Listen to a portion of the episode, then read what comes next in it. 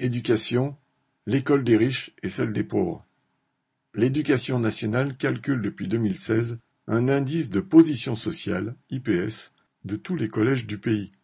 Elle ne souhaite pas le rendre public, mais elle vient d'y être obligée mi-octobre par le tribunal administratif suite à une plainte déposée par un journaliste.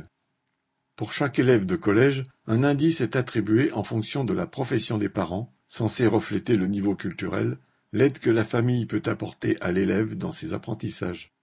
La moyenne des IPS de tous les élèves du collège est ensuite calculée.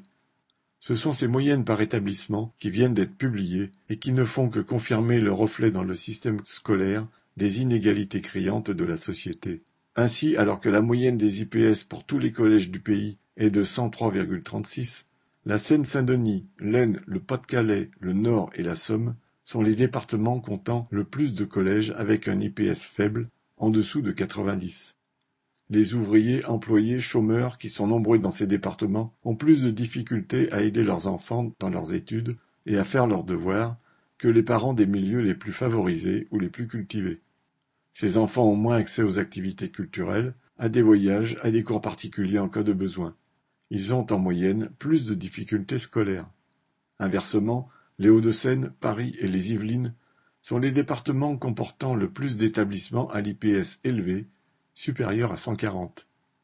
La mixité sociale, entre guillemets, n'existe pas plus à l'école que dans le reste de la société.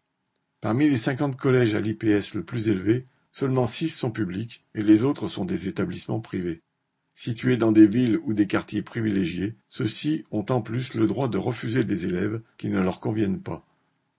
L'État et les collectivités locales, qui financent à 73% les établissements privés, aident ainsi la bourgeoisie à scolariser ses enfants dans des établissements d'élite, en grande partie aux frais de la collectivité.